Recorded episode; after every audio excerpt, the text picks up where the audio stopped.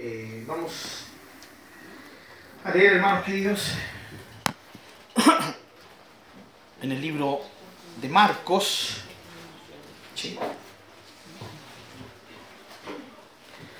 En el capítulo 10 de Marcos.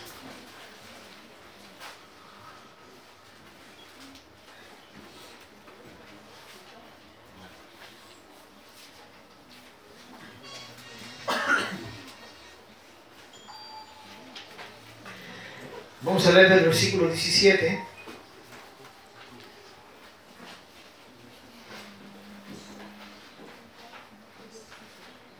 Adelante, ¿ya?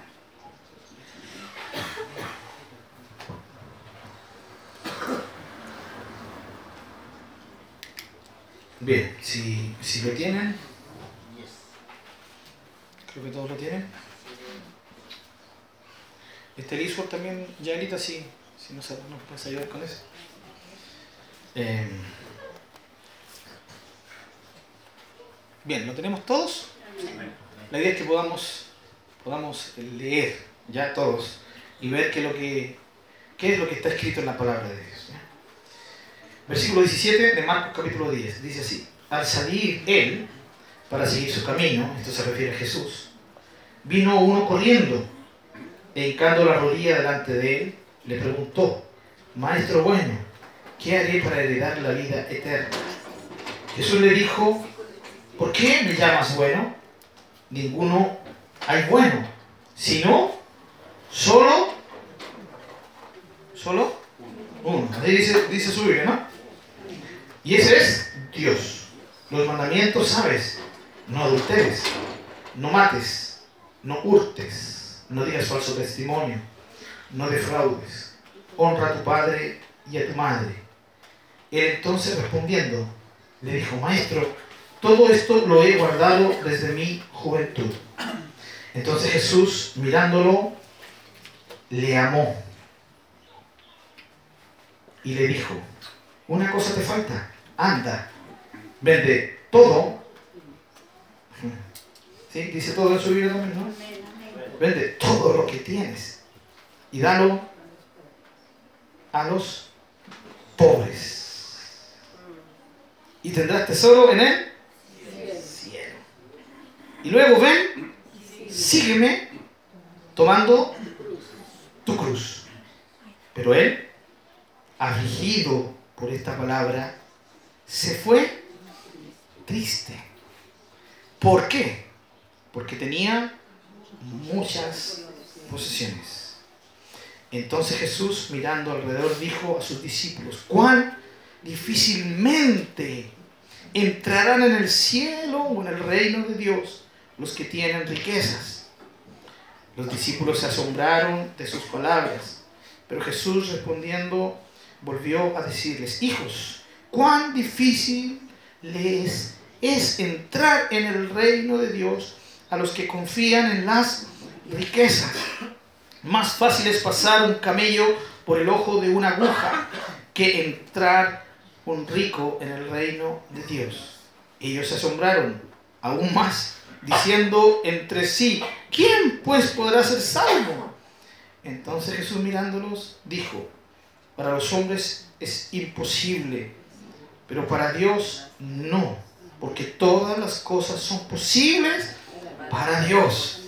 Entonces Pedro comenzó a decirle, he aquí, nosotros lo hemos dejado todo y te hemos seguido. Respondió Jesús y dijo, de cierto les digo que no hay ninguno que haya dejado casa, hermanos, hermanas, padre, madre, mujer, o hijos, o tierras, por causa de mí y del Evangelio, que no reciba cien veces más ahora en este tiempo casas, hermanos, hermanas, madres, hijos y tierras con persecuciones. Digamos bien hasta ahí. Y en el siglo venidero, la vida eterna. Pero muchos primeros serán postreros y los postreros primeros. Iban por el camino subiendo a Jerusalén y Jesús iba adelante. Y ellos se asombraron y le seguían con miedo. Entonces volviendo a tomar a los doce aparte, les comenzó a decir las cosas que le habían de acontecer. He aquí subimos a Jerusalén y el Hijo del Hombre será entregado a los principales sacerdotes y a los escribas y le condenaron a muerte y le entregarán a los gentiles. Le condenarán a muerte y le entregarán a los gentiles. Y le escarnecerán, le azotarán y escupirán en él y le matarán, mas al tercer día resucitará. Entonces Jacob y Juan, hijos de Zebedeo, se le acercaron diciendo, Maestro, queríamos que nos hagas lo que pidiésemos. Él les dijo, ¿qué quieren que les haga? Ellos le dijeron, concédenos que en tu gloria nos saltemos el uno a tu derecha y el otro a tu izquierda. Amén. Vamos a orar. Señor, gracias te damos.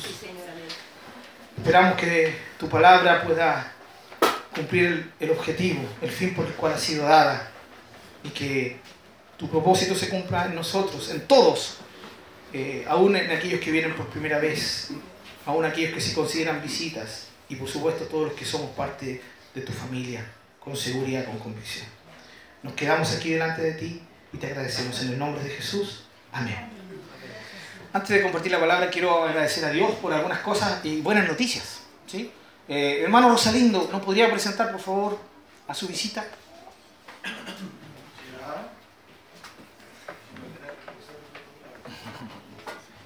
Saludos a todos los hermanos presentes. Amén.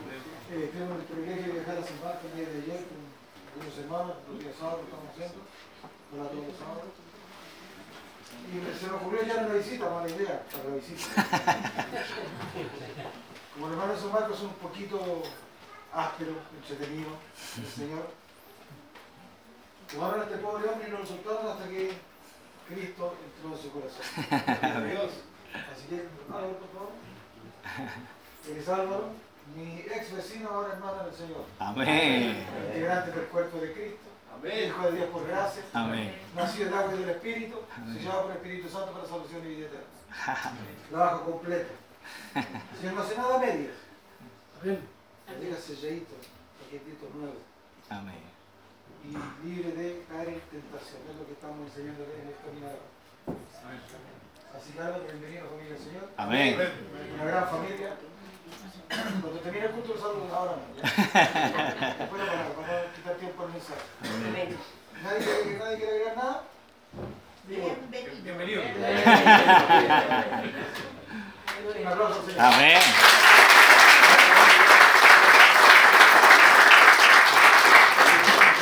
Gracias, hermano Rosalindo. Bienvenido, hermano Álvaro. De verdad, una alegría tenerte aquí. Eh, la idea es que esto funcione como familia, entonces. Ya. El hecho de que yo esté aquí y aparentemente parezca un orden, eso no, no es tan real como, como intenta parecer. Es sencillamente que estemos juntos y como familia compartamos. Así que bienvenido a la familia del Señor. Eh, bueno, no somos solo los de aquí, alrededor del mundo hay millones. Sí. Bienvenido. Eh, bueno, quieren seguir aplaudiendo, ¿no? No, no, no, no, tranquilo, no. Ah, bueno, sí, sí, si quieren aplaudir, aplaudan siempre. No, no me refiero. Eh, Ismael, ¿cómo te digo ahora? ¿Hermano? Sí.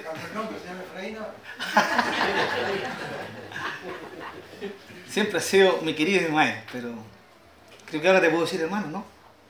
Sí. O Efraín. ¿Sí? Sube por ahí, ¿no? ¿Es, es verdad o no? Que rendiste tu vida al Señor. Ahí sí, ahora viene el aplauso, hermano, por supuesto. Gracias, Señor. Pastor, un poquito. Sí, hermano. Detalle, él fue el sábado pasado, ¿cierto? Claro. Así que todos los sábados, Está bueno San Marcos los sábados, hermano. Anímense ahí, ¿ven? A ver. todos los sábados se está tirando la red pescando un pez grande. Unas albacoras grandes. Amén. Así es, amén. Amén. Eh, bienvenido, hermano Ismael. Qué lindo es tenerte. Señor. Sí, bueno, siempre fuiste parte nuestra, pero como hijo de un hijo y de una hija de Dios. Hoy ya, ya no solo eres un hijo de una hija y de un hijo de Dios, sino que eres un hijo de Dios. Y por eso nosotros alabamos al Señor. Después te vamos a abrazar y te vamos a besuquear y todo el tema, ¿ya? Como dijo hermano Salindo, para no seguir interrumpiendo. Qué lindo, hermanos. Bienvenido, hermano Álvaro. Bienvenido, hermano Ismael, a la familia del Señor. Sí, nos gozamos por eso. Sepan que arriba en el cielo se hizo una tremenda fiesta Muy grande, los ángeles celebran, Dios se alegra y nosotros nos acoplamos a esa fiesta y a esa alegría. De todo corazón delante del Señor se los decimos. Así que bienvenidos. Amén. Bien, gloria a Dios por todo esto. Vamos a entrar entonces a la palabra del Señor, hermanos. esta es la historia del joven rico, ya, que no nos dice Marcos que sencillamente uno vino y corriendo hincó su rodilla, que significa literalmente se, se postró, se arrodilló delante de él. Eh, los otros evangelistas nos dicen que era joven y, nos dicen que era rico. ¿ya? Por eso se denomina el joven, el joven rico. ¿ya? Eh, esta es una historia dramática. ¿Sí? Dramática. Hay todo un drama de vida aquí. Y este drama parte por este hombre que viene a Jesús. Jesús va caminando y este hombre, eh, Jesús no lo llama, el Señor Jesucristo no lo apunta, el Señor Jesucristo no le hace una invitación, el Señor Jesucristo no traba una conversación antes con él, Jesús va caminando y lo más probable es que tal vez ni lo haya conocido. Este joven voluntariamente viene, ¿sí? Y, él pasa adelante de toda la comitiva que ha andado con el Señor Jesucristo y este hombre voluntariamente, ¿ya? Se postra ante el Señor, ¿ya? Y le dice, maestro bueno. Así comienza este drama. Eh, y voy a decir, y digo drama porque, ¿qué se nos viene a la mente cuando hablamos de drama? Emoción, ¿no? Aquí hay emociones muy fuertes, hermanos. ¿Ya? Que se, se manifiestan. Y los vamos a ir viendo. Y el primer personaje que sale aquí es este, este joven y le dice, maestro, bueno. Y este hombre hace una pregunta que sin lugar a duda deberíamos considerarla como la pregunta más importante de la existencia del ser humano. ¿Ya? Generalmente decimos que la pregunta más clave es, algunos, ¿por qué estoy aquí? ¿Para qué vine? ¿Sí? ¿O a dónde voy? Pero la pregunta más clave en la vida de un ser humano debería ser, ¿qué hago para entrar a la vida eterna? Y esto presupone, primero que nada, que hay una posibilidad de no entrar a la vida eterna. ¿Sí? Y que hay algo contrario a la vida eterna, que es la perdición o la muerte eterna. Este joven sabía esto. Por eso él estaba interesado en heredar, en entrar, en percibir, en alcanzar, en disfrutar la vida eterna. De paso, digo la definición que el Señor Jesús mismo dio sobre la vida eterna. ¿Qué es para el hombre la vida eterna? No morirse nunca. ¿Sí? Y siempre la relacionamos con no morir y con la fuente de la eterna juventud y, y con eso, ¿no? Pero para los que conocemos la palabra de Dios, Jesús definió la vida eterna diciendo que la vida eterna es conocer a Dios. La vida eterna tiene que ver con conocimiento. Pero el conocimiento nunca en la Biblia es intelectual solamente. Siempre el conocimiento en el contexto de la palabra de Dios es un conocimiento vivencial. O sea, algo que te lleva a dar pasos, que te lleva a relacionarte. Es el conocimiento, es conocer a Dios, es conocerle de tal manera que entramos en una relación real, palpable con Él. ¿Sí? Porque muchos conocen a Dios o dicen yo creo en Dios, pero no tienen vida eterna. Pero los que han creído en Él, los que saben que Él es, saben quién es Él y han entrado por fe en una relación con Él, tienen vida eterna. Eso es la vida eterna. No morirse nunca, porque si hoy día viniera un terremoto, y gracias a Dios yo no soy profeta, no se preocupen, y toda esta cosa se nos fuera y muriéramos la mitad de los que estamos aquí, hermanos. ¿Sí? ¿Qué tendríamos que decir después? ¿Ya? Imagínense que todos ustedes mueren y yo quedo vivo.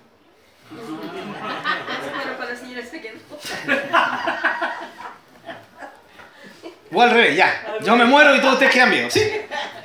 Para que no se asusten, no tengan miedo. Pájaro mal agüero, ¿cómo se le puede decir esas cosas? Había un terremoto ya. Estoy poniendo un, un, ejemplo sencillamente que es muy particular a nosotros los chilenos, ¿sí?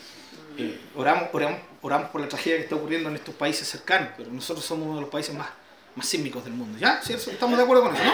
Ya, y vinieron un terremoto grado 9, peor que el de Valdivia. Y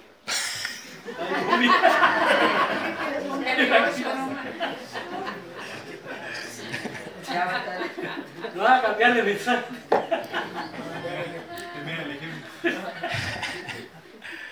Ese, Dios mío.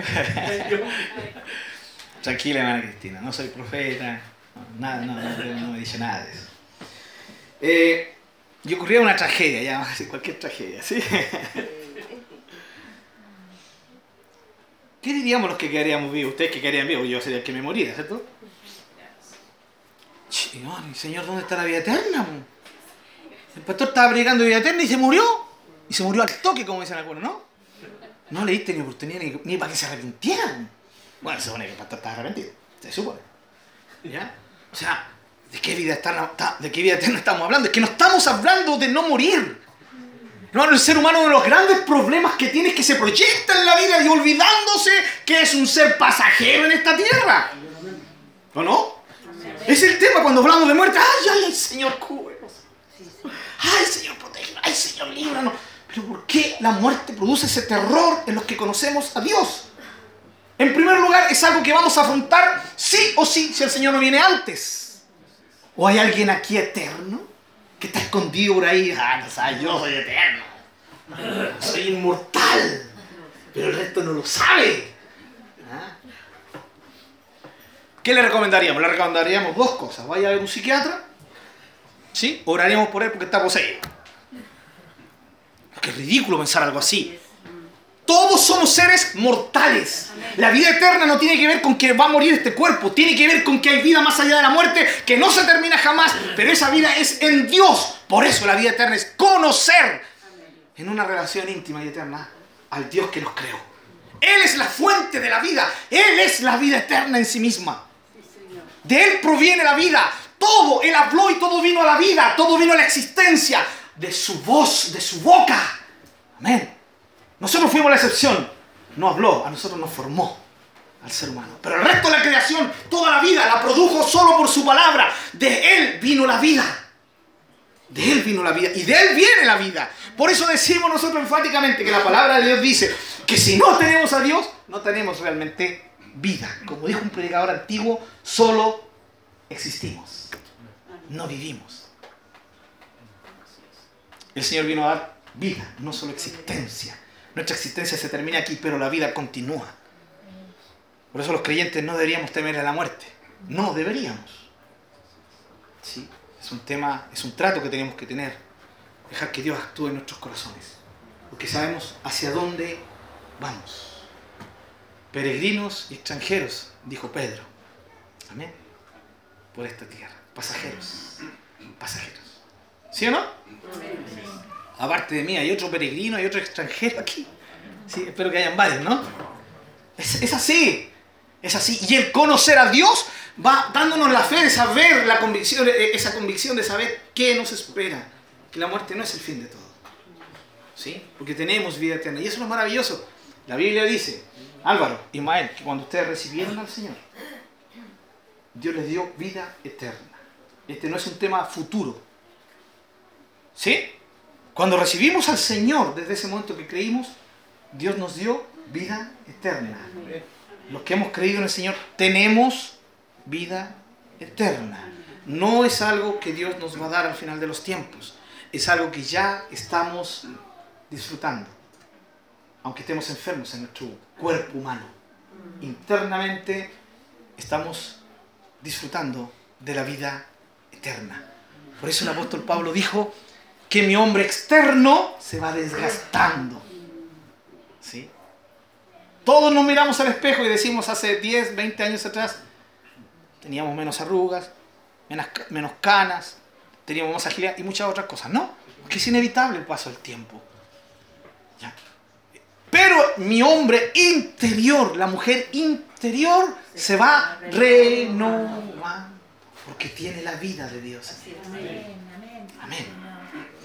Y este hombre, este joven, tenía interés en la vida eterna. Y aquí inmediatamente entramos en algo dramático, porque lo que él está preguntando no solo es de vida o muerte, tiene que ver dónde él va a pasar la eternidad. Hermano, la vida aquí es pasajera. Cuando pasemos de la muerte a la otra vida, esa vida no tiene fin. Sea que estemos con Dios eternamente o estemos lejos, apartados de Él, eternamente perdidos. Que son las dos posibilidades después de la muerte. No hay más posibilidades. ¿Sí? ¿Hay alguien que esté de acuerdo con eso? Sí, gracias, hermano Marcelo. ¿Estás de acuerdo con eso? La palabra de Dios lo dice. No hay, no hay medios. Te mueres y estás con Cristo, pasas a estar para siempre con Dios. Te mueres, estás sin Cristo, pasas a estar eternamente sin Dios en una perdición terrible, atroz, lejos de Dios. ¿Y por qué? Porque o recibimos al Señor, vida, o rechazamos al Señor, muerte, porque rechazamos la vida. Y este hombre tiene una, esta pregunta fantástica, ¿qué haré para heredar la vida eterna? Ahora, eh, esta pregunta tiene una dificultad, pero en ese tiempo no se sabía. El Señor recién estaba mostrando la verdad y luego los apóstoles y los profetas, inspirados por Dios a través de, sus epístolas y de todo el Nuevo Testamento, ya nos explicaría que eh, tener la vida eterna no tiene que ver primero con hacer, ¿sí? Con hacer, sino con creer. La fe. Es por fe, no es por obras. No es por lo que hacemos, sino por lo que creemos. Amén. Creímos y fuimos salvados. No hicimos obras para ser salvos. La fe no es una obra. ¿Sí? La fe siempre en la salvación es pasiva. Es solamente recibir lo que el Señor ya ha hecho y ha ganado para nosotros. Entonces, eh, este joven eh, pregunta, ¿qué haré? ¿Qué haré? Porque él, él existía en un medio donde la salvación de la vida eterna se conseguía por obras, por cumplir la ley de Dios. Si cumples la ley, tienes vida. Si no cumples la ley de Dios, tienes muerte. Así de sencillo. Pero el problema era, ¿quién era capaz de cumplir la ley de Dios? Santiago no, nos condena y, y, le pone el punto final. Dice que si haces de todos los mandamientos, haces el 99%, pero fallas en un pecado, te haces responsable de todo el pecado.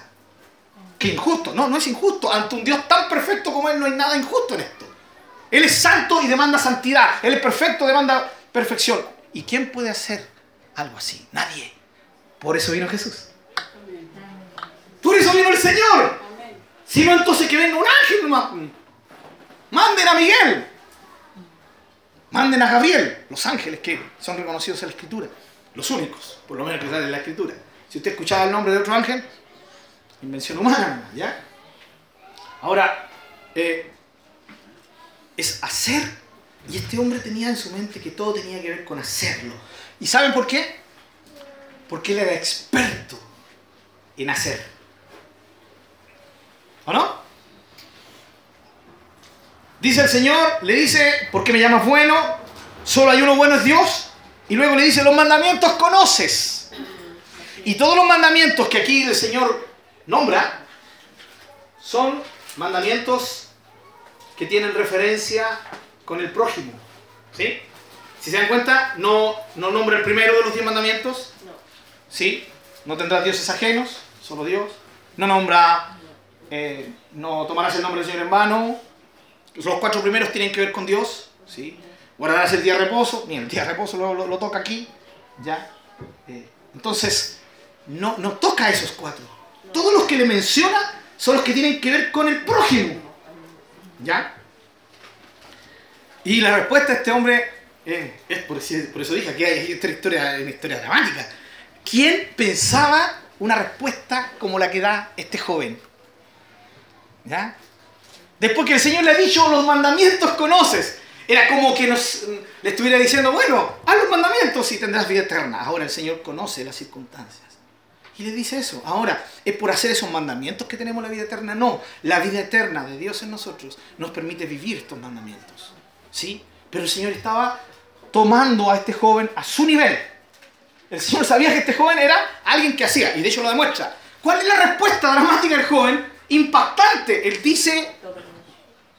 ¿Qué es lo que dice? ¿Se recuerda lo que dice, no? ¿Sí? Desde, desde, desde que soy un potrillo. Todo lo que me dijiste yo lo he hecho. Ahora para nosotros sería fácil decir, si uno lo lee Ma- Mateo ya, y lee Lucas, uno diría, ah, obviamente se, se- estaba jactando, ¿o no? Si alguien entra por ahí y nos dice, hermano, yo soy de los que cumplo todos estos mandamientos, nosotros nos sentiríamos muy, pero muy tentados a decirle, hijo, ven, acércate. ¿Sí? Ven acá. ¡Sale! ¿O no? Claro. ¿Quién? ¿Quién puede? Nadie puede, hermanos. Pero este joven se echó a la espalda esta tremenda respuesta. Y le dice, todo lo he guardado. Y aquí viene lo, lo interesante. Estaba mintiendo, estaba exagerando. Es que miren lo que Marcos añade a esta historia, porque no lo dice ni Mateo ni Lucas, lo dice Marquito solamente. Y Marcos nos dice que el Señor lo miró y lo... Ándale, ahí esta historia a mí se me... uf, se me derrumba completamente. Todo iba bien hasta que Marcos se, la- se atreve a poner aquí que el Señor lo miró y lo amó. Esa reacción de Jesús a este joven. Si el Señor conocía a los hipócritas de corazón. Por lo tanto, el Señor percibe que no hay hipocresía en él. Si no, hubiera hecho lo que hace con todos los otros hipócritas. Por alguna razón que no entendemos muy bien, pero que tal vez podemos deducir en parte, había sinceridad en lo que dijo este joven. Y el Señor le- sintió un cariño profundo. La palabra aquí, que no es cariño, es el amor, el amor ágape del cual se habla, ese amor perfecto, el amor puro, ese es el amor que, que siente Jesús por este joven. Dice, lo amó. Entendió que había sinceridad en él. ¿Sí? Dígame que no es, no es dramático. Primero, la respuesta del joven. Segundo, la reacción del Señor. Eh, algo le hace palpitar el corazón al Señor por este joven. ¿Sí? Y aquí viene el Señor a mostrar. ¿Sí? Dice que lo amó. Y el Señor viene a mostrar lo que se le manda a todo ser humano. Entonces Jesús mirándolo, le amó. ¿Cómo habrá sido la mirada llena de amor del Maestro? Pensar que algún día la vamos a ver, ¿no? Amén. De verdad, yo anhelo ver esa mirada. No va a haber juicio en su mirada cuando estemos arriba. Va a haber un profundo amor. Manifestado tal como se manifestó aquí, pero de una forma mucho más plena. Porque le veremos tal cual Él es. Eh, esa es una esperanza, hermano Álvaro, hermano Ismael, que nosotros los cristianos tenemos. Eh, la vida de ustedes va a comenzar a crecer y entre más crezcan y más conozcan al Señor, más deseo van a tener de verle, de conocerle, de vivir para Él. De eso trata la vida que el Señor nos ha dado. Eh, ¿Podemos decir amén a eso nosotros que somos más viejos? Es lo que anhelamos. Anhelamos verle, anhelamos estar con Él. No estamos atados aquí. O no deberíamos estarlo. Y el Señor le dice, bueno, una cosa te falta. Anda. El joven dice, ni un problema. Voy. Luego, vende todo lo que... Todo. Wow, complicado. Tenía hartas posesiones. Bueno, ningún problema. Las vendo, las meto en el banco y vivo de, la, de las ganancias, ¿no? De los intereses. Pero aquí viene lo complicado, ¿no? Véndelo y dáselo a los pobres. Aquí no hay que interpretar pobres espirituales, no, el Señor está hablando de los pobres. Y aquí muestra el Señor, porque el Señor no es hipócrita, el Señor está siendo muy sincero en la demanda que le está haciendo al joven. Y dárselo, beneficia a los pobres. O, o- creemos en un Señor que no se preocupa del, del pobre. Claro que sí. Ahora, cuando el pobre no quiere acercarse a Él, lamentablemente le impide al Señor bendecirlo. Pero tanto en el Antiguo como en el Nuevo Testamento, los pobres son cuidados por Dios. Dios se preocupa de los pobres. Así que ánimo a los hermanos que están trabajando en la noche misericordia. ¿amén? Y los que estamos de una u otra forma ayudando al necesitado. Pero aquí le dice, anda, vende todo lo que tienes y dalo a los pobres y tendrás tesoro en el cielo. Tendrás tesoro en el cielo. Son palabras que se nos vienen en el Sermón del Monte. Le compartió ayer el hermano Chalo en, en Pachica. ¿Cierto? Háganse tesoros en el cielo, no aquí en la tierra. Todo lo que ustedes quieran atesorar, lo que ustedes quieran ganar, sí, que sean tesoros en el cielo, porque todo tesoro terrenal aquí se va a quedar. Te mueres y no te lo puedes llevar. Si el Señor viene por nosotros, viene por ti, nos lleva en el arrebatamiento, cuando el Señor venga por nosotros, nada de lo que tú lograste aquí en la tierra, sí, que es terrenal, se va a ir contigo. Todo se va a quedar aquí. ¿Sí? Tu auto, tu casa, tus bienes, tu cuenta bancaria, tus títulos, todo se queda aquí. Todo. En cambio, los tesoros en el cielo son aquellos que van a trascender. ¿Sí? Y esos son los tesoros de los cuales nosotros tenemos que preocuparnos. Y el Señor le dice, ven, haz todas estas cosas, ¿sí? Y tendrás tesoro en él. Cielo, el le está diciendo, cambia tus tesoros terrenales, tus riquezas terrenales, cámbialas por los tesoros celestiales, por los tesoros que están en el cielo, que honran a Dios, que serán los únicos que valgan cuando tú pases de esta vida a la otra. ¿Ya? Y luego dice, y ven, sígueme tomando tu cruz. Esto es claro, ¿no, hermanos? Sí. El Señor fue claro. ¿Quieres ser mi discípulo? ¿Me quieres seguir? Tienes que negarte a ti mismo, tomar tu cruz y seguirme. Entonces Jesús, cierto, perdón, pero Él ha afligido, la palabra aflicción habla de, un sentimiento profundo aquí. ¿Usted ha sentido cuando alguien le da una noticia y le amarga la vida? ¿Lo ha experimentado alguna vez o no? Y, y cuando uno dice, me amargaste la vida, o se me amargó la vida, es porque pareciera, ex- eh, eh, ¿cierto? Literalmente, que algo amargo se mete aquí. Es una reacción eh, psicosomática, no, no, no, no podría explicarla, pero se produce una amargura. Eh, no sé, ¿eso me pasa a mí nomás o a alguien le, ha pasado? ¿Sí, algo así? Que ha sentido literalmente una amargura por una pena. bueno, es- la aflicción es un- un peso tremendo, ya, que le amarga la existencia. El afligido, la respuesta del Señor, ya. Imagínense, el Señor está mirándolo y lo está mirando con unos profundos ojos de amor, pero lo está sentenciando con sus palabras. Pero no lo está sentenciando porque Jesús es malo, sino porque es la, es la única vía, hermanos. Es la única vía. Y él se fue triste. ¿Sí? Porque tenía muchas posesiones. Ahí nos deja claro que él era rico. ¿Sí? ¡Wow! Miren el cambio.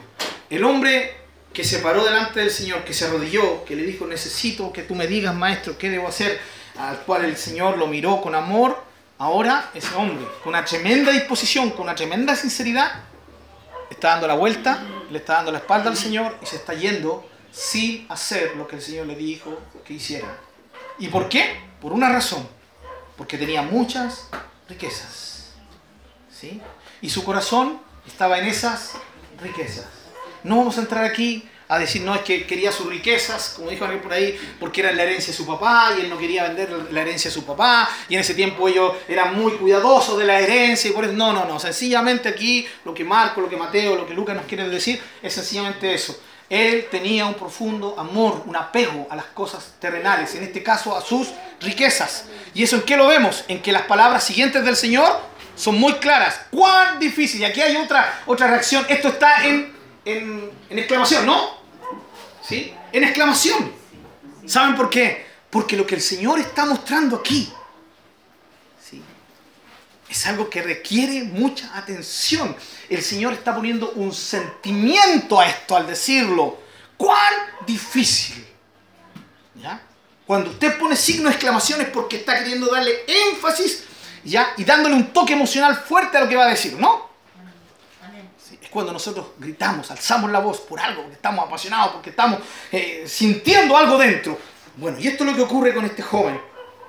Eh, se va, y esto es también lo que este joven produce en el Señor. Nace del Señor una expresión. Cuán difícilmente entrarán en el reino de Dios los que tienen riquezas. Y eso lo vuelve a repetir después. Fíjense que en ningún momento dice que es imposible. Los apóstoles lo interpretaron como imposible. Y el Señor luego les dice, bueno, y aunque fuera imposible, para Dios todo es posible. Hermanos, cuidado.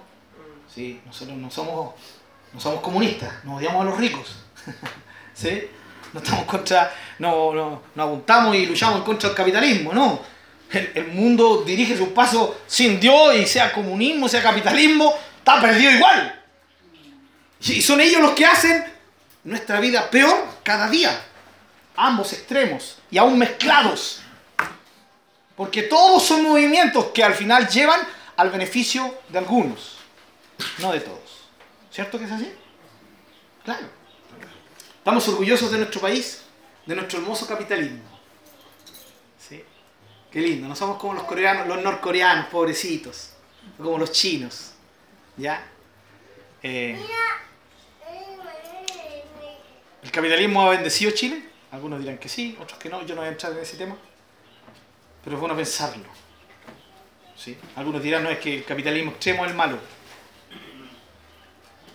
Pero estamos esperando un tiempo hermoso aquí en la tierra. Los que creemos en el milenio, literal. El Señor vendrá un día y reinará acá en la tierra mil años. Por primera vez en la historia, la humanidad experimentará justicia. Justicia. Pero esa justicia no le gusta al ser humano. Con el tiempo pasarán los mil años y la humanidad igual se rebelará en contra del Señor. Entonces, no es un tema de justicia. Seríamos mejor si fuéramos más justos. No. Porque el que está abajo ¿sí? y le cometen injusticia cuando él está arriba, también comete injusticia. Porque eso es parte de nuestra naturaleza humana. ¿O no? ¿O nos creemos tan buenos? No, yo no sería. Si yo fuera alcalde, si yo fuera presidente, no, yo sería diferente. No, ese discurso, por favor, a otra, parte. Ningún ser humano puede decir eso, excepto un cristiano. ¿Sí? Pero, ¿de qué sirve tener un presidente cristiano? ¿Ustedes creen que el Senado lo va a apoyar? Si tendríamos que tener puros senadores cristianos también, puros diputados cristianos. ¿Y dónde va a ocurrir eso? No, eso va a ocurrir en milenio nomás, pues, mano. Aparte que, no, ni eso va a ocurrir en el milenio, porque en milenio no va a haber senadores ni... No, un rey nomás. ¿Eh? Que va a reinar con vara. ¿Sí? De hierro. Pero esa vara de hierro es de justicia. Ahora, hermanos, cuidado, cuidado cuando decimos, no, los ricos, no. Aquí en ninguna parte el Señor sentenció a los ricos, pero sí el Señor dijo una gran verdad. Que por el amor a esas riquezas que ellos tienen, sí, van a negarse a entrar, van a negarse a recibir al Señor. Pero fíjense, hay gente pobre que se niega igual a recibir al Señor. Y hasta los pobres tienen sus propias riquezas, ¿o no? Ya, no se olviden de eso. Ahora, para ir enfocándonos en, el punto más medular que quiero compartir con ustedes. Aquí tenemos eh, el primer personaje. El primer personaje es el joven, ya lo he descrito, ¿sí? Para las personas nuevas que estaban acá, que nos visitan. O que no nos han visitado hace un buen tiempo, ¿ya? Y una alegría que nos vuelvan a visitar. El primer personaje aquí que yo quiero tocar es el tema del joven. El joven representa a un grupo vasto. Representa a las personas que tienen riquezas, que tienen cosas tan importantes para ellos que Dios no puede ocupar ese lugar. Y vuelvo a decir, la gente que no tiene mucho también tiene este problema. ¿Saben? El Evangelio del Señor significa negación. Por más que queramos presentar lindo el Evangelio, no podemos dejar la negación a un lado. Es negarte a ti mismo, ¿sí? Porque cuando tú recibes al Señor, te niegas a, tu, propio orgullo, tienes que reconocer que eres pecador. Reconocer que eres, no solamente decir que eres, es reconocer que eres un pecador. Saber que lo eres. Y luego confesarlo. Es, es una negación, porque sabes que al re- entregarle tu vida al Señor, el Señor te va a dar una nueva perspectiva de vida. Y ya no vas a poder hacer, ni vas a, poder seguir haciendo cosas que antes desagradaban a Dios. Es por eso que mucha gente no quiere venir al Señor. No, yo no voy a la iglesia porque eh, ahí no, ahí prohíben de todo. ¿Sí? Ahora, en la palabra de Dios hay prohibiciones, pero también hay tremendos sí. Hay no a cosas y hay sí a cosas. Pero seguir a Jesús es inevitablemente un negarte. Es adquirir una vida que no era la que tú querías tal vez, pero es la vida que Dios quiere para ti. Ahora, esta es una pregunta para los hermanos que llevan más tiempo. ¿Una vida así se puede disfrutar? Gracias, hermano, que dijeron amén. Porque cuando nosotros creímos en el Señor no pensamos que podíamos disfrutarse una vida así de negación. ¿Quién es feliz negándose? ¿Quién es feliz negándose a sí mismo? Todo lo contrario, la sociedad, la psiquiatría, la psicología dice, acéptate como eres. No cambien, no dejes que te cambien. Y venimos al Señor y el Señor nos dice, tienes que ser cambiado. Pero eso no está en tu poder, está en mi poder. Entrégate, ríndete y yo te cambiaré.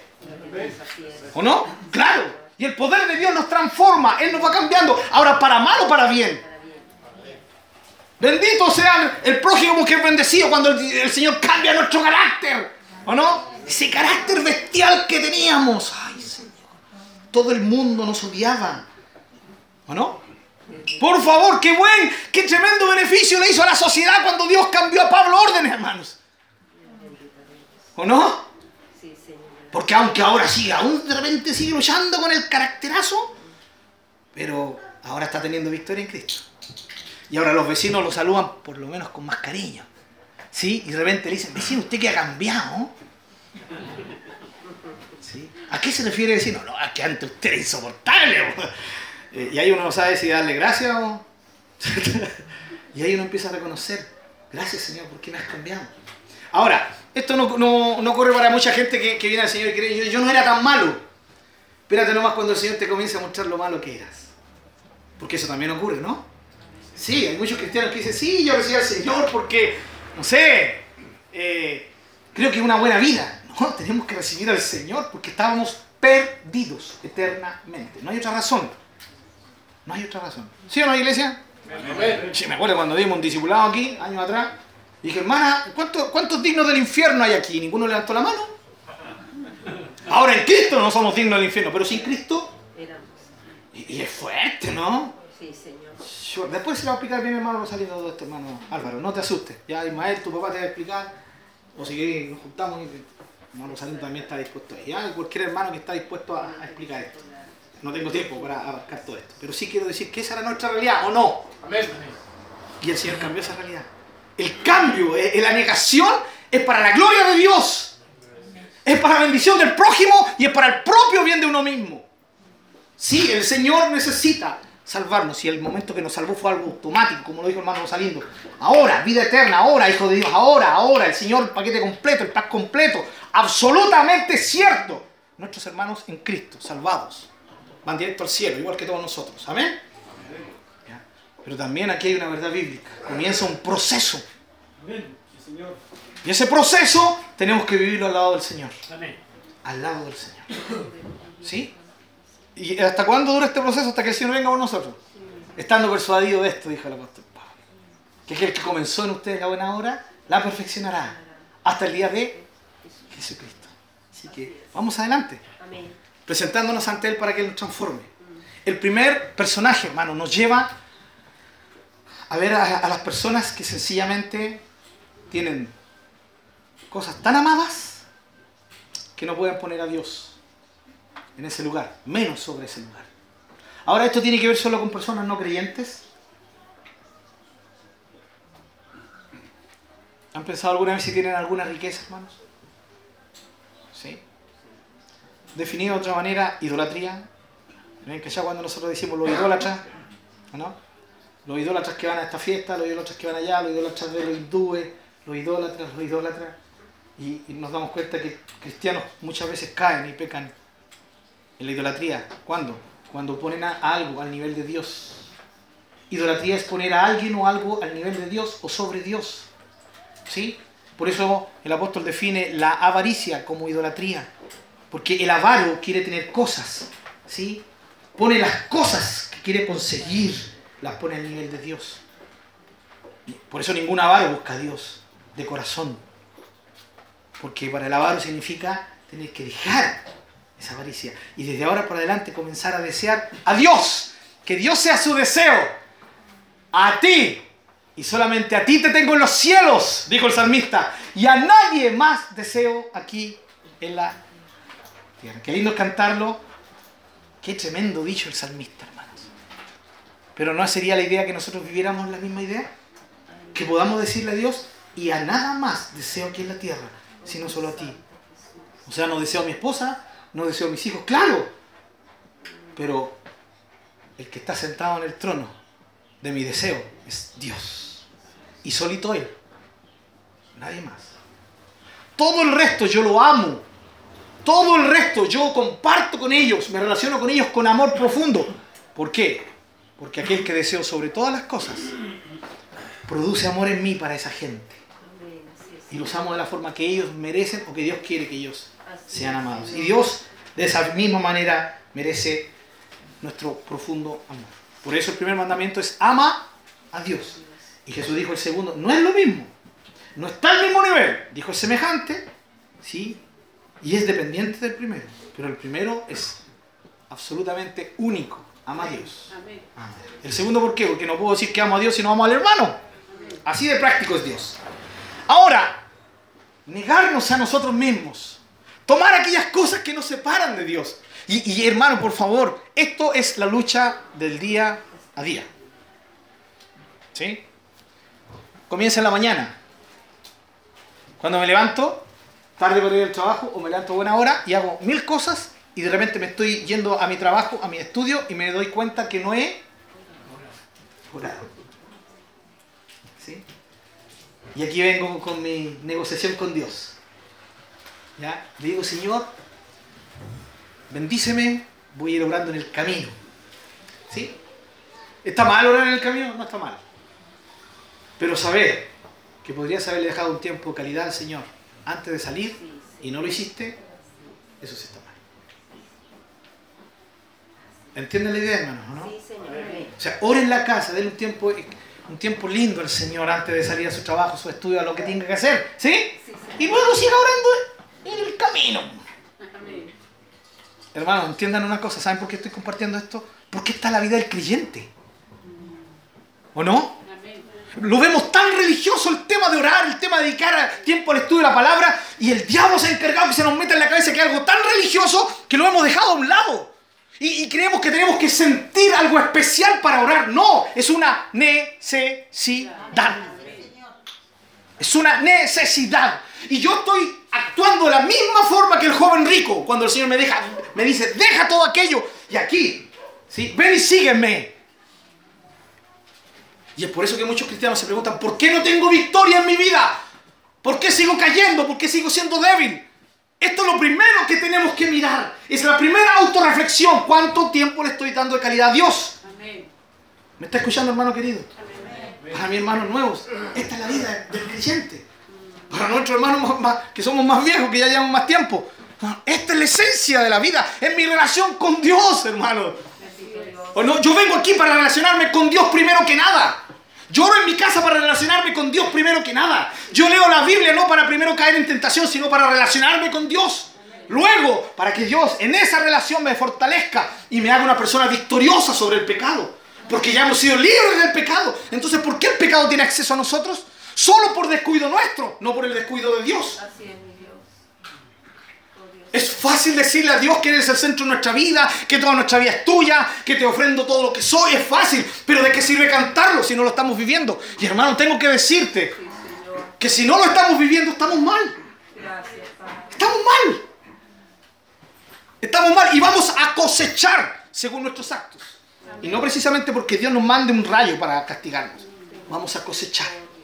El Señor le dijo a sus discípulos, velen, oren para que no entren en tentación. Y si caemos en tentación, tal vez fue, y lo primero que vamos a reaccionar fue tal, vez porque- no oramos como deberíamos orar. Porque la cosa tampoco es orar sencillamente. ¿O no? Veíamos en el estudio, hermano Leo decía, la cosa no es leer la Biblia rapidito. Y es una gran verdad, ¿o no? Ah, ya tengo que leer la Biblia, la leo rapidito, ¿cierto? ¿Esa es la idea? No es solo leer la Biblia. No es solo orar, hermanos. Es hacerlo con caridad. Porque solo eso va a demostrar que Dios es el primero en nuestra vida. Si no, vamos a estar igual que el joven rico, ¿sí? Defraudando al Señor con harto énfasis. Le digo, Señor, yo te quiero amar. yo te-". Pero cuando llega el momento de actuar, ¡pum! Me doy vuelta y me voy triste. Este joven, bueno, en cierto aspecto nos representa a nosotros. Obviamente, eh, directamente representa a aquellos que no quieren recibir la salvación, porque lamentablemente se fue. No sabemos más de él, no tenemos idea si fue, se arrepintió, no sabemos. El Espíritu Santo no nos quiso dejar ahí, solamente nos quiso dejar esta. Pero aquí hay otro personaje, en la historia que leímos, ¿ya?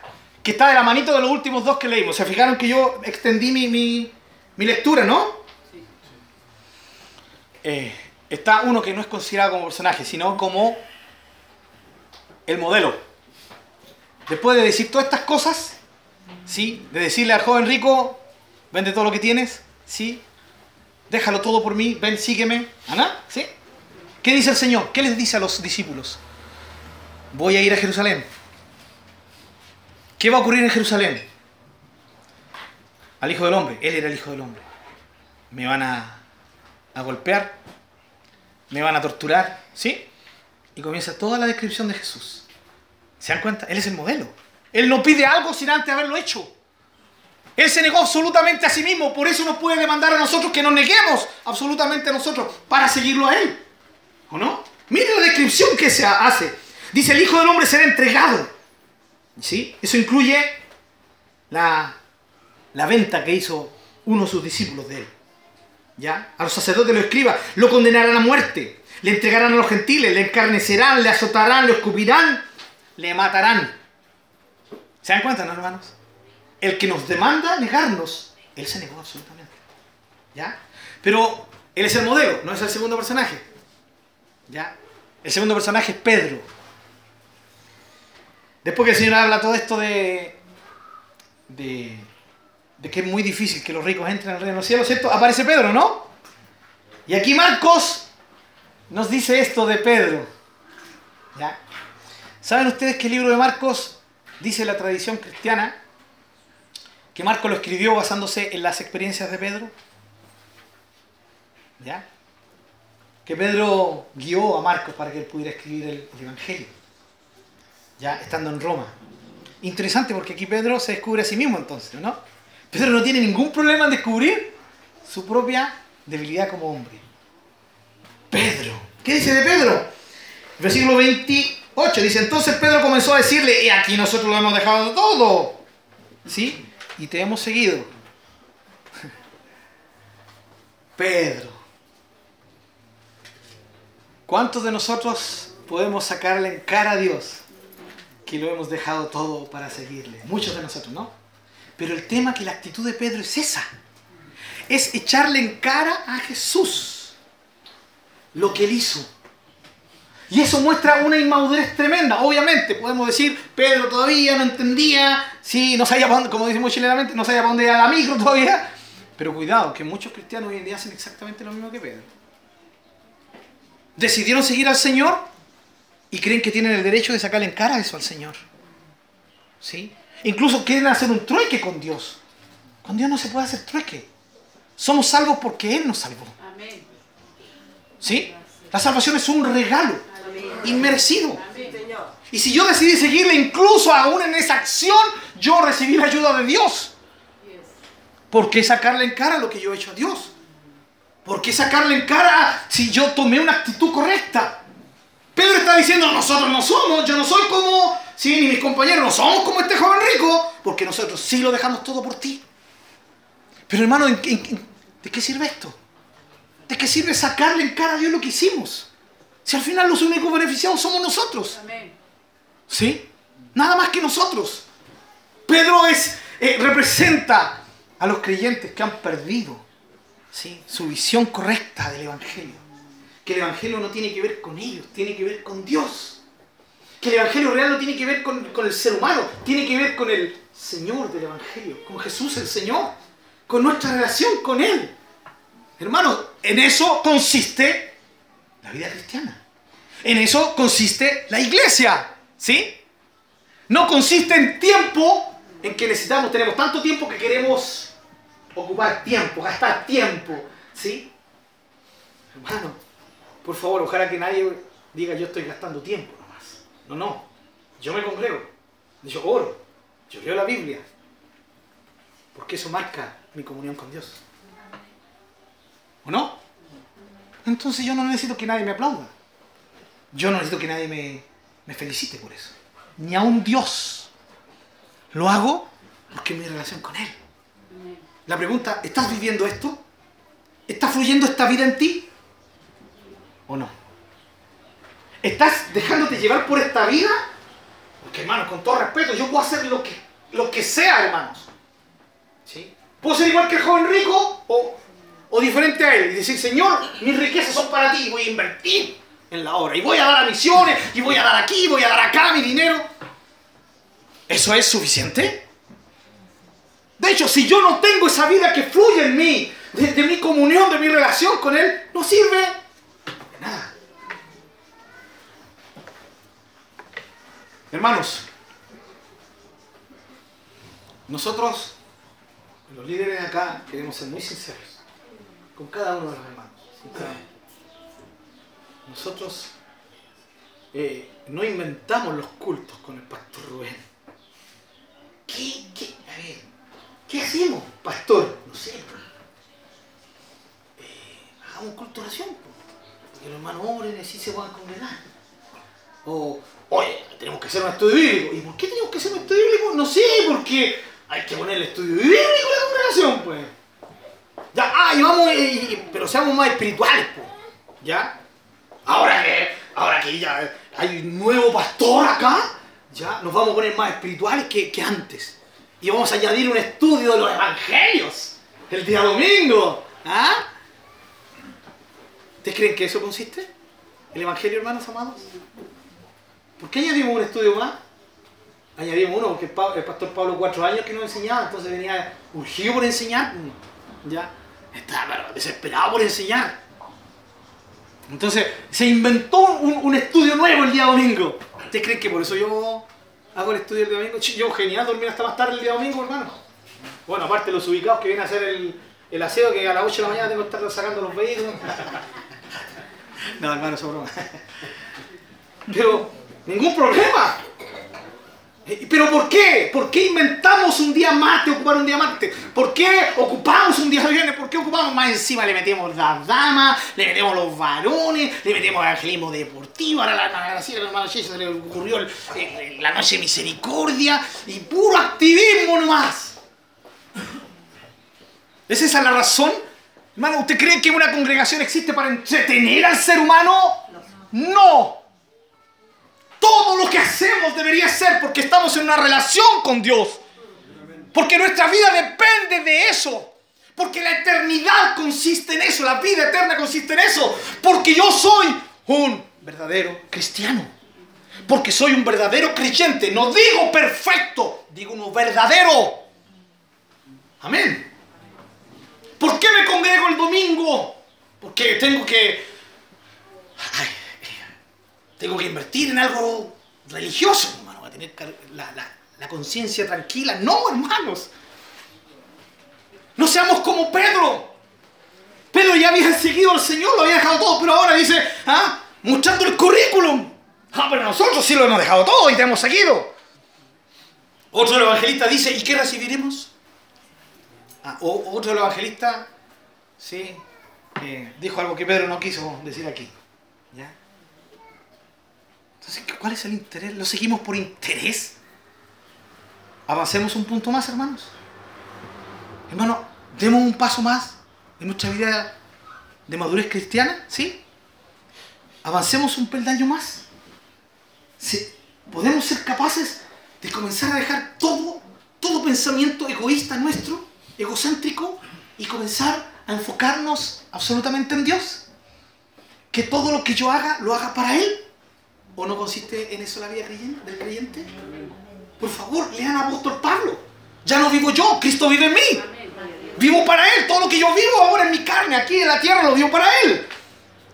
O sea, si yo, ustedes creen que esto es lo que yo estoy predicando es ah, demasiado extremo, por favor, veamos a Pablo. No al pastor Pablo, no al hermano Pablo de aquí, sino al apóstol. ¿Sí? Veamos al apóstol Pedro. Crezcan en el conocimiento y en la gracia del Señor Jesucristo.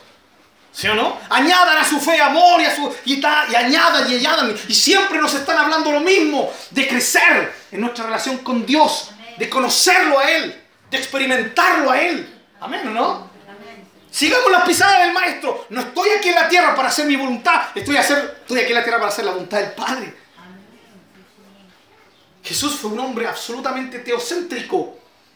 Nosotros no tenemos el derecho de bajarle un peldaño a esto, porque somos seguidores del Señor. Y aquí viene la excusa, es que no somos capaces. ¿Por qué no somos capaces? Porque no usamos los medios que Dios nos ha dado. Dejemos de orar, incapaces. Dejemos de leer la palabra, incapaces. Dejemos de congregarnos, incapaces. ¿Sí? Dejemos de enfocarnos en Dios, absolutamente incapaces. Y vamos a estar viviendo una vida religiosa como la viven millones de personas que se autodefinen como cristianos. ¿Saben qué? Dios no quiere ese tipo de gente. Gente que aparente- aparentemente muy buen cristiano. Pero la pregunta es, ¿cómo está tu relación con Dios? ¿Es fluida? ¿O te sigues excusando? No, es que estoy débil, no, que no tengo fuerza. ¿Pero por qué? Hermanos, ¿saben qué? Y esto no es para mi hermano, no es para los hermanos más viejos. Eh, y con este reclamo, yo voy a terminar esta. Mi reclamo. Y este reclamo no se basa para nada, hermanos, en que yo conozca su vida, no. Estoy hablando en general, no estoy pensando en nadie, porque yo no conozco a nadie y no puedo juzgar a nadie. Pero me es inevitable de repente ver cómo los creyentes desaprovechan tanta oportunidad hermosa que Dios les da. Yo no sé si aquí en esta mañana, dentro de los hermanos que ya llevan años, alguno se ha quedado en la casa porque estaba cansado y no ha ido al estudio. Qué triste. Qué triste. ¿Sí? Triste, hermano. Eh, yo les puedo decir, yo no estoy aquí preocupado, hermano, de que, de que las personas vengan y ofrenden. Pastor Rubén tampoco, hermano. Aquí, la única preocupación que tenemos es que ustedes crezcan, que nosotros crezcamos y que juntos crezcamos en nuestra relación con Dios. Y que Él se lleve la gloria que realmente Él merece. No la que nosotros le queremos dar, la que Él merece. ¿Cuántos de ustedes se han quedado en la casa? ¿Sí? En algún momento en la, oración, porque sencillamente encontraron que estaban, eh, se sentían un poco mal, dolor de cabeza. Bueno, ¿y no creemos que Dios sana? ¿Cuántos de, ustedes, de, ¿Cuántos de ustedes, hermanos, tienen la experiencia que han tenido dolor de cabeza, se han sentido mal, han ido a congregarse y Dios los ha restaurado? ¿Alguien puede decir amén a eso? Por supuesto, lo creemos, es vida. Es vida. ¿Cuántos se han quedado en la casa sencilla- sencillamente porque no quisieron congregarse? No, hoy día no. Usted dirá, pero es que eso es religioso y eso es lo que hoy día, hermanos. Hay tanta gente que anda susurrando oído, no, es que tú, tu visión es, es religiosa, eso de congregarse, pero ¿de dónde sacaron que es mi cuestión religiosa? Si está en la palabra de Dios. No dejes de congregarte. Porque el congregarte te hace bien a ti. Entiéndelo, te hace bien a ti. No me hace bien a mí ni le hace bien a Dios. Te hace bien a ti. Congregarme me hace bien a mí. Si yo me congrego no le hace bien a ti ni le hago bien a Dios, me hago bien a mí mismo. Si dedico mi tiempo de calidad a orar, si dedico mi tiempo a la palabra de Dios, es, por- es porque es mi necesidad y porque la única forma que yo crezca en mi amor y en mi comunión con el Dios que me amó, con el único ser que merece que toda mi vida gire en torno a Él. No hay ningún otro ser, ni mi esposa, ni mis hijos merecen que mi vida gire en torno a ellos. Solo Dios. No hay ningún otro ser, hermanos. Solo Dios. Y termino diciendo esto, porque tenemos que dar cambios. No para que yo me dé cuenta, hermanos. Hermano, entiendo una cosa, si usted cree que yo ando tomando asistencia, si usted cree que yo ando mirando así, no tengo ni la más remota idea que hermano faltó el domingo pasado, hermano, y descubro mi pecado. Pero por un lado es pecado y por otro lado demuestra que yo no ando preocupado de eso. El pastor Ben tampoco anda preocupado de eso, ni ningún líder anda preocupado de eso. Lo único que, que, le preocupa a Dios es que seamos gente que tenga una relación fluida con Él. Fluida. De día, de mañana, de fin de semana, de lunes a viernes. ¿Sí? Eso. Y esa vida comienza a manifestarse cuando hay deseos de buscar a Dios. No, no esperes sentir buscar a Dios porque nunca, nunca lo va a sentir. Si no lo sintió en un momento. De los pasos que tiene que dar. Y los pasos tienen que ver con obediencia. Si usted cree que Dios, todo lo que nos manda, lo vamos a entender, está equivocado. Hay hartas cositas que vamos a tener que hacer solo porque Él nos dice que la sacamos sin entender ni jota. ¿Por qué? Así es. Ánimo iglesia, amén. Para las visitas ustedes saben, pero ¿cómo soy yo? Gritón. Soy cuático, digan amén nomás. No, es cierto. No se queden con mis gritos, no se queden con mis cuáticas, ¿cierto, Jorgito? Quédense con la palabra que les he compartido esta mañana. Llévense eso, hermanos. La invitación es, cuidado.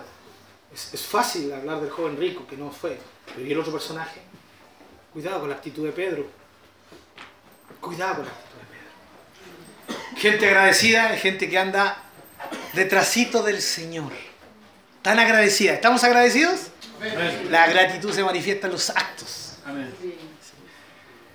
Y ya que estamos con la ley del chorito, permítanme expresarlo de esta manera. Dijo alguien por ahí una vez. Miró al, miró perrito, le dio una migaja al perrito. ¿Sí? Y el perrito abrió los ojos y casi se, se, se le quebraba la esta de tanto mover la cola, ¿no? Una migaja. Y desde ahí que ese perro, fiel a la puerta, nunca lo dejó entrar a la casa, pero salía y ahí estaba el perro, moviéndole la cola. Unas migajas. Un animal. Pero ¿cómo demuestra ese animal tanta gratitud? De alguna forma. Y no es que cada día con la cola diga, te agradezco. ¿Cierto? No. No. Pero uno sabe que el perro algo le, ¿qué le, dio una migaja al perro, no entiende si eran migajas, si eran- comió y eso lo tenía tan agradecido que fue fiel, es capaz de, de agarrarse con otros perros el doble grandes por defenderte. Entre paréntesis, no así los gatos. El perro, porque el perro es el mejor amigo.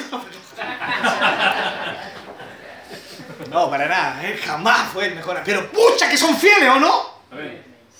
Y, y bueno, sé que algunos, ah, más de alguna hoja, ¿sabes? Me dijo perro, pastor. Que es un perro fiel, no. Yo sé que ustedes entienden bien a qué me refiero. Como un animal, sin conciencia, sin conocimiento, puede mostrar una, claro, una, un- una reacción, ¿sí? Con un sentimiento que es netamente humano. Pero nosotros, ¿sí o no? O sea, si Dios no me respondiera nada más, y solo, solo sé que Él vino y murió por mí, eso debería motivarme absolutamente para seguirlo. Pero Dios tan bueno que nos sigue bendiciendo, nos sigue bendiciendo, nos sigue bendiciendo. Y llega un momento en que abrumante las formas en que Él ha actuado sobre nosotros, en grandes detalles, en pequeños detalles, que o no, no quedamos cortos. Dice, ay, si tuviera una vigilia, dicen algunos hermanos, para agradecer yo solo. ¿Es verdad eso, no? Piense cinco cosas y con esas vamos a orar. Piense cinco cosas por las cuales usted tiene que darle muchas gracias a Dios. ¿Sí? Pero excluya la salvación. Porque esa está, deberíamos estar todos en ese pues. Cinco cosas que usted pueda mirar esta semana o hace dos semanas atrás que usted pueda decir, sí Señor, en eso te vi claramente. ¿Sí? Cinco cosas. ¿La estaba pensando? ¿Sí? Cierre sus ojos, piense en esas cosas. Si no encuentra razones, le tengo una mala noticia. No es porque Dios no haya actuado, sino porque está demasiado afanado. Y no se ha dado cuenta de, de las cosas que Dios le ha dado. Cerramos nuestros ojos. Cinco cosas nomás. Señor, el, el joven rico nos grita. Nos recuerda que la vida del creyente tiene que ver con negación. Y la vida de Pedro y la actitud de él aquí en esta historia nos recuerda que, que todo lo que podemos hacer, Señor, lo más necio que podemos creer es sacártelo en cara a ti, Señor. Lo hemos dejado todo, te hemos seguido como si, si eso fuera tan impactante. Los únicos beneficiados con dejarlo todo y seguirte somos nosotros, Señor. No te hicimos ningún favor. Y hoy día somos dignos, hijos tuyos, solo porque tú nos salvaste y nos permitiste seguirte. Señor, cinco cosas hemos pensado. Bueno, los que me, me hicieron caso y pensaron, Señor. Eh, aparte de nuestra salvación, cinco cosas por las cuales podemos agradecerte. Señor, en otras palabras, te veo actuando día tras día en mi vida. Señor, tú estás cumpliendo la parte del pacto. ¿Qué queda de mí, Señor?